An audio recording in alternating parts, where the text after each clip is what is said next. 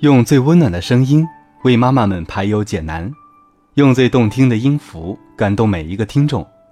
各位朋友，大家好，欢迎聆听妈妈 FM，更懂生活，更懂爱。我是永湾。今天要给大家分享的故事是：给女儿最好的保护是极限教育，给儿子最好的保护是阳光教育。文章来源孩教圈微信公众号。每天看新闻，总会瞧见很多不幸的事情发生在那些涉世未深的孩子们身上。最近就有一件事情轰动南方媒体圈：一个涉世未深的大二女生在实习时遭受一名记者的侵害。这样的悲剧已经不止一次重演。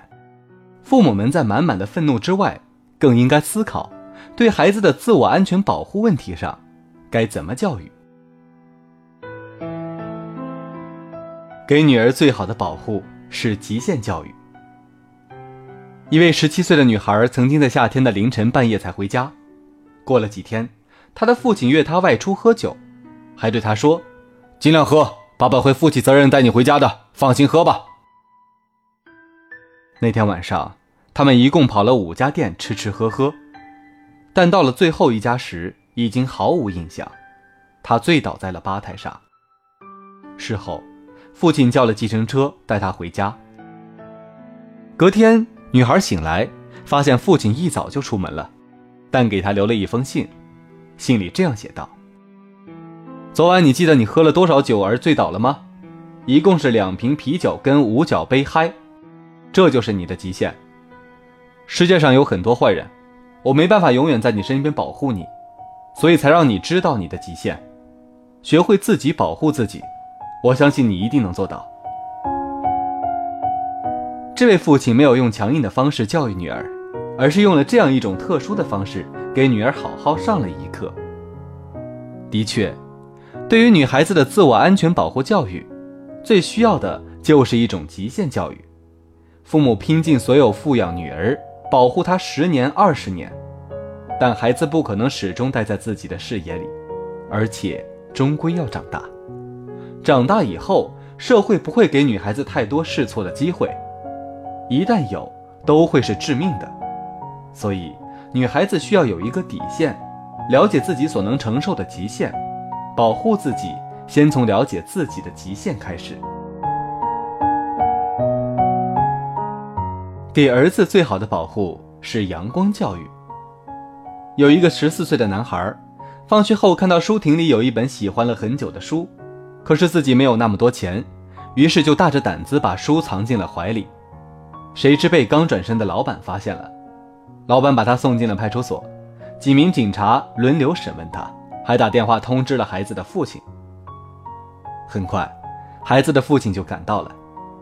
男孩低着头，默默等待父亲的责骂。我想这一定是个误会。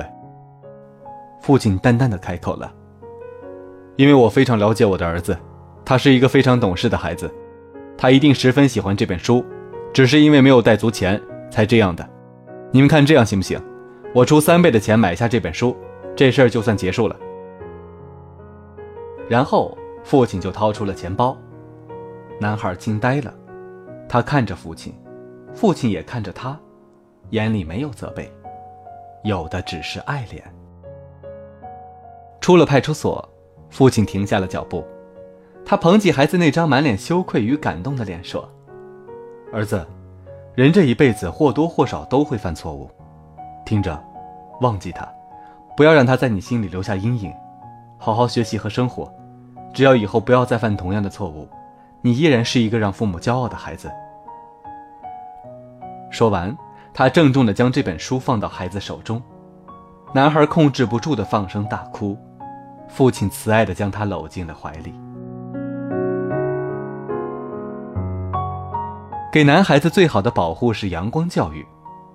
男孩子的成长难免会犯错，犯错后如果不能及时得到正确的教育，受到社会过多负面因素的影响，很容易误入歧途，陷入阴影的泥潭而不能自拔。这个时候就需要父母的阳光教育，教会孩子学会承担。让孩子从错误中学习，为自己的行为负责。面对孩子的一些不良行为，父母更需要的是有逻辑的正面管教，在指出错误的同时，也要指出孩子的某些可取之处，让孩子学会赏识自己，做品行更优秀的自己。这是教会男孩自我保护的一种升华。